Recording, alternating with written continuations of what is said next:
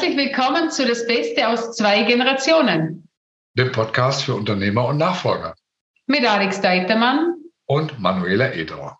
Ja, schön, dass du wieder mit dabei bist und reinhörst. Ja, ich freue mich auch besonders. Uh, Manuela, du hast heute ein uh, Thema mitgebracht, das wir genannt haben. Erfolgsgeschichten von Nachfolgern. Da gehören natürlich die Nachfolgerinnen auch zu. Wahrheit oder Wunsch. Und ähm, der Hintergrund ist, dass wir beobachten, dass gerade auf den sozialen Medien unglaublich viele tolle Erfolgsgeschichten äh, gepostet werden, wie toll das Leben als Nachfolgerin oder als Nachfolger ist, was man alles gestalten kann und tun kann. Und wir erleben aber in unserer täglichen Arbeit ganz andere Situationen. Menschen, junge Menschen, die ja zum Teil gefrustet sind, enttäuscht sind, gar nicht wissen, wie sie aus Situationen rauskommen und äh, nach Perspektiven suchen und alles andere als ähm, glücklich wären, solche Geschichten zu posten, wie sie sie selber erleben. Ähm, ja, vielleicht machst du mal einsteigen. Ja, also das Erste, was ich sagen möchte, junge Menschen hören bei mir irgendwann bei 55 auf. Äh, das hört also nicht auf. Also das ist jetzt nicht gedacht an, an Nachfolger oder Unternehmer, die in Familienunternehmen arbeiten, die um die 25 sind, sondern dieses Thema Nachfolge, vor allem wenn die Eltern nicht abgeben und immer noch Anteile des Unternehmens besitzen, merke ich halt immer wieder in den Coachings, die ich habe, dass da alles andere wie schön ist und dass es da ja schon eine Heldengeschichte gibt.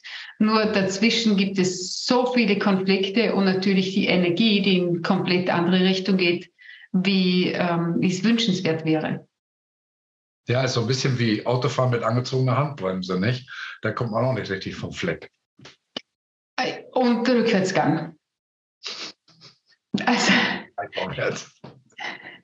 obwohl wir nach vorwärts fahren wollen. Also ja, das, das Ding ist halt das, wenn ich in einem Unternehmen bin, wo es mir keine Freude macht und ich vergleiche mich ständig mit anderen, es sollte doch so sein im Außen, weil die zeigen ja einem vor, und vor allem Social Media ist, also ist super. Ich bin total begeistert, vor allem von den Frauen, die dort äh, sich zeigen, weil es braucht dringend noch mehr Frauenpower. Und zwar Frauenpower mit einer Frauenenergie, nicht Frauenpower mit einer Männerenergie wieder. Also nichts gegen Männerenergie. Ist, wir brauchen jetzt wirklich mal dieses Weibliche und nicht Frauen in Männerkostümen. Und äh, es, geht, es geht darum, dass es, wenn es nicht gut läuft, dass das auch sein darf. Also das ist der, das ist nicht, ich schaffe das nicht, ich kann das nicht, ich sollte so sein wie die anderen, sondern in dem Moment, wo es nicht so ist, zu schauen, wie hätte ich es denn gerne? Also die auch als Vorbild zu nehmen und zu schauen, was ist denn da, wo Neid ist? Also wo bin ich neidisch, wo ich mir denke, das hätte ich auch gerne hm. Besprechungen mit meinen Eltern, ohne dass es eskaliert. Ohne dass wieder irgendeiner vom Tisch wegrennt, die Türen zuhaut, geschrien wird. Die Mitarbeiter wissen, oh Gott, es ist wieder Wochenmeeting. Hm. Danach spreche ich mal den Unternehmer besser die nächsten zwei Stunden gar nicht an. Ähm, oder also ich sehe das ja auch immer wieder, weil meine Kunden sind teilweise auch, äh, bin ich ja ihre Kunden. Und das merke ich ja dann auch an deren Personal, welche Worte die mir rübergeben äh, und teilhaben lassen, äh, wenn ich dann mit denen zu tun habe, die, die begeistert sind und bei denen, wo es nicht so rund läuft. Ja, also wir halten fest, äh, vieles, was auf den Social Media im Kontext von Nachfolge gepostet wird, sind äh, tolle Geschichten. Aber es ist eben nicht die gesamte Wahrheit, die wir draußen erleben, sondern es ist äh, ein, ein Teil der Nachfolgegeschichten und Erfahrungen, der schön ist, der wünschenswert ist, der auch verstärkenswert ist. Aber es ist bei weitem nicht so, dass alle Nachfolgen in Anführungsstrichen glücklich sind, gut laufen, gut organisiert sind und auch gut abgestimmt zwischen den Generationen. Das ist eben nicht der Fall. Wir sehen da vielleicht eine, äh, eine Eisbergspitze mit schönen Geschichten, aber mhm des Eisberges unter Wasser sind vielleicht nicht so schöne Geschichten. Vielleicht ist auch Pareto 2080, brauchen wir uns nicht festlegen, aber es ist nicht so, dass wir den sichtbaren Teil, ähm, der schön aussieht, die Hochglanzstories beinhaltet, dass wir den praktisch als selbstverständlich auch für den darunterliegenden Teil annehmen können. Ja, und sind wir uns mal ganz ehrlich, diese 80 Prozent, die da darunter liegen, die wird ja wohl keiner auf Social Media preisgeben. Das ist wohl so. Wer schreibt schon gerne über die Konflikte, die er mit den eigenen Eltern hat oder Geschwistern hat oder Mitarbeitern hat, dass es eben nicht so läuft, wie er oder sie es gerne hätte. Das macht ja kaum jemand. Ja, nicht nur, dass es keiner macht, sondern es ist ja rechtlich auch nicht erlaubt.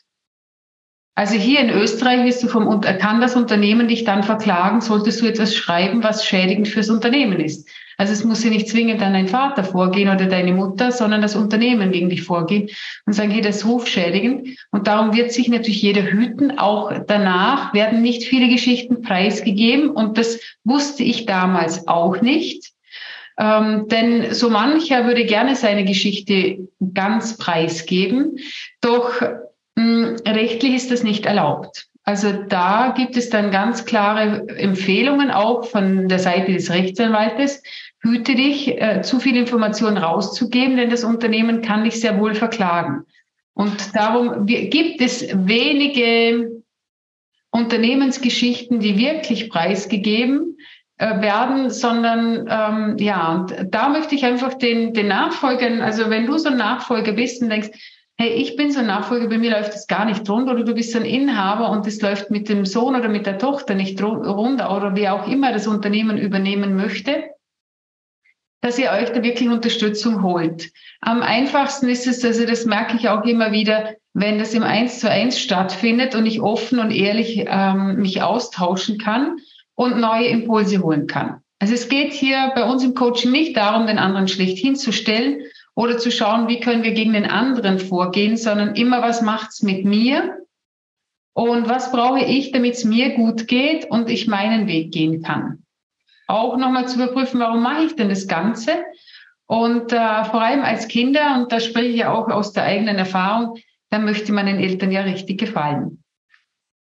Ja, was du ansprichst, um, ist ein sehr vielseitiges Thema. Das eine ist, dass es natürlich unglaublich schwer ist, über ähm, Zustände, die nicht glücklich machen, die nicht so sind, wie man sie gerne hätte, ähm, überhaupt sich öffentlich auszutauschen, also Posts zu schreiben, weil es A, äh, wie du schon sagst, das Unternehmen auch schädigen kann, dass der Ruf einfach leiden kann und äh, auf der anderen Seite ist sich auch ähm, sich jeder Mensch auch schwer tut, ähm, Geschichten preiszugeben, wo man nicht weiß, wer liest das, wer zieht welche Schlüsse, die einem selber wehtun, mit denen man sich selber nicht wohlfühlt, weil es ja unglückliche Zustände sind, die man gerne positiv ändern will. Deswegen ist klar, ähm, ganz natürlich, dass man in den Social Media fast nur Positivgeschichten liest und keine Negativgeschichten. Ich denke, mhm. es ist menschlich nachvollziehbar, es ist auch sachlich nachvollziehbar, wie du das gerade sagst. Und das führt letztlich dazu, dass Menschen von außen auch keine Rückmeldung bekommen, wie auf die positiven Posts, wo hunderte von, von Daumen hoch ähm, oder auch Kommentare und positive Bewertungen folgen oder auch Menschen das teilen und sagen, Mensch, guck mal hier, toller Beitrag, wie der oder diejenige das macht. Das verbreite ich jetzt mal am Meilen-Netz. Das findet ja alles nicht bei den Themen statt, wo es eigentlich der Hilfe bedürfen würde und wo Menschen vielleicht auch mit äh, Tipps oder auch oder auch ähm, persönlichen Hilfen zur Stelle wären. Und deswegen ähm, ist dein Hinweis natürlich wichtig, sich nicht ins Schneckenhaus zu verkriechen und zu sagen, oh, ich muss das jetzt alleine lösen. Ohnehin ein Mythos, der bei Unternehmern sehr stark verbreitet ist, gerade noch bei Männern. Frauen mögen sich noch leichter darüber austauschen, aber Männer gehen erstmal, ziehen sich so lange in die Höhle zurück und denken darüber nach, bis sie ihr Problem gelöst haben. Genau das nicht zu machen, Zeit zu sparen, sondern sich jemanden zu suchen, den man ähm, diese Situation anvertrauen kann, um Impulse zu kriegen, um auch Stärkung zu bekommen, um Unterstützung zu kriegen in dem Bewusstsein, du stehst da nicht alleine mit und ja, man kann das auch lösen, vielleicht auch durch Denkweisen oder Anstöße, auf die man selber nicht gekommen ist. Mhm. Und Alex, ja, da gebe ich dir recht, wir Frauen tun uns da leichter und ich kann ja auch sagen, also was so Kinderthemen anbelangt und so ist das auch total einfach, weil da haben wir genügend Freundinnen. Nur wenn wir das auf Unternehmensebene schauen, da wird es sehr dünn. Mhm. Also dieser ehrliche Austausch untereinander und wirklich Fachimpulse zu bekommen, dass jemand sich auskennt, weil was willst du, also nichts gegen Freundinnen, die Sekretärinnen zum Beispiel sind oder eine Friseuse. äh, oder auch wenn jemand noch eine Führungskraft ist, nur die sind nicht an der Unternehmensspitze und sie arbeiten auch nicht mit ihren eigenen Familien im Unternehmen zusammen. So, und diese Kombination in einem zu finden und dass da jemand anders wirklich dir Impulse mitgeben kann, ist sehr, sehr, sehr, sehr rar. Und darum ist es wichtig, eben genau die richtigen Leute sich zu suchen, ähm, um dann die richtigen an der Seite zu haben und zu wissen, hey, die haben sich wirklich mit diesem Thema beschäftigt. Das ist nicht nur so eine Eintagsfliege und da kommen jetzt wirklich wertvolle Tipps, wo es nicht mehr geht, ähm, wer, äh, wer gegen wen und wer gewinnt am Ende, sondern dass alle als Gewinner da rausgehen. Und was ich heute für heute dir, liebe Zuhörer und Zuhörerinnen, mitgeben möchte, ist, wenn du da irgendein Vorbild hast und ich weiß, Neid wollen wir nicht ansprechen, doch immer wieder ist es da. Und du hast da irgendeinen, wo du denkst, hey, das, ich hätte das auch gerne, das mal da sein lassen. Also dieses Ding, ich hätte das auch gerne mal da sein lassen und das mal aufzuschreiben. Hm. Was genau ist es, was dich fasziniert an dem anderen oder an der anderen Person, wo du denkst, und doch dieses kleine neidische Dings, wo du denkst, ich hätte das gerne. Und dann zu schauen, äh, was du brauchst, um aus dem Neid in ein positives, in eine positive Schwingung reinzukommen. Also dort wirklich zu schauen, hey, was ist es, was es braucht, damit ich da mit Freude drauf schauen kann, dass ich diese Person als Vorbild für mich in mein Leben ziehen kann und sagen kann, hey, vielleicht gibt es sogar eine Möglichkeit, wenn ich die Person mal anschreibe, dass ich mit der in Kontakt trete und die mit mir ein Gespräch führt oder der mit mir ein Gespräch führt, wie hm. er oder sie das denn geschafft hat. Ja, ich finde das ein sehr, sehr wertvoller Gedanke. Es wird ja oft Neid als was Negatives dargestellt und ich würde das gerne unterstützen, was du sagst, durch eine Differenzierung. Für mich ist ein Unterschied, ob ich auf etwas neidisch bin oder ob ich missgünstig bin. Missgünstig mhm. Am Ende etwas nicht zu gönnen, ist eine sehr negative Eigenschaft, die einen selber auch ähm, am Ende vergiftet. Aber Neid ist ein Punkt, das ist ja bei kleinen Kindern schon so. Der eine kann bis an die Türklinke und das kleinere Kind noch nicht. Und das Kleine ist jetzt neidisch, ja. schon allein die Tür aufmachen kann. Um ein ganz einfaches Beispiel zu nennen. Und Neid spornt an, um selber besser zu werden, sich zu entwickeln oder auch Dinge anzuziehen, die man noch nicht hat. Und deswegen empfinde ich Neid als etwas Positives und Konstruktives, weil es potenziell zu Verbesserungen führt, weil man eben etwas anstrebt, das heute noch nicht vorhanden ist. Und das ist kein Missgunst und insofern da die Unterstützung ja. Ähm, wenn man merkt, das hätte ich auch gerne, da reinzugehen und zu sagen, ja, was braucht es denn? Mit wem kann ich möglicherweise arbeiten, um dahin zu kommen, um das zu bekommen, was ich gerne hätte und da auch zu, zu stehen und auch dieses Gefühl zu kultivieren. Wie fühlt sich das denn an, wenn ich das schon habe, wenn ich das schon hätte, um eben in diesen, in diesen äh, gefühlsmäßigen Zustand der Dankbarkeit zu kommen? Genau, dort rauszugehen von diesem Neid in dieses Vorbild hinein und zu schauen, okay, wo ist diese Person Vorbild für mich? Und was hätte ich gerne und was ist dann der nächste Schritt?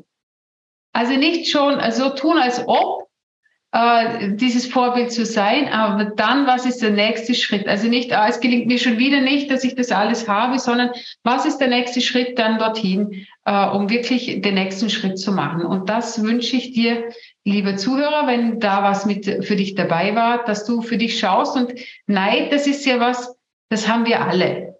Also das, also alle nicht. Es gibt sicherlich einen Promillesatz dieser Welt, der es nicht hat, die erleuchtet sind. Doch alle anderen äh, haben in einem gewissen Ausmaß Neid. Ich hier, ich komme aus Vorarlberg. Wir, wir sagen zu Hause immer, Neid und Missgunst sind die Ureinwohner Vorarlbergs. Die wohnen hier nicht nur in Vorarlberg, sondern also wir sind noch dem Nachbarn in Zahnschmerzen ähm, neidisch. Hm. Und äh, da wirklich das zu transformieren. Ich für mich habe in meinem Leben herausgefunden, das gibt mir sehr viel Freiheit, äh, andere Menschen nicht mehr zu beneiden, egal ob das was Aussehen ist, ob, ob das äh, geldmäßig etwas ist, ob das businessmäßig etwas ist, äh, eh, also beziehungsmäßig und so weiter, sondern wirklich zu schauen, was kann ich da daraus lernen und wie kann ich dieses äh, Gefühl verändern. Doch das Allerwichtigste ist es zuerst einmal zuzulassen hm. und sich einzugestehen und zu sagen, ja, jetzt bin ich neidisch.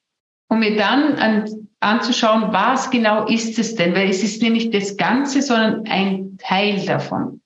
Genau, womit wir zurück an den Anfang kommen, nämlich die Situation als Nachfolgerin oder Nachfolger im Unternehmen, wo es eben nicht gut läuft, mit dem ähm, Blick auf andere, wo es eben offensichtlich besser läuft, zu sagen, okay, ich hätte das gerne auch better, besser und dann sich zu fragen, wie kriege ich das hin? Wie kann ich da hinkommen? Mit welchem ersten, zweiten, dritten Schritt könnte es mir gelingen, eben das am Ende auch zu einer Geschichte zu machen, die sich gut anfühlt und äh, die Freude macht und nicht jeden Tag ähm, zur Enttäuschung führt. Genau.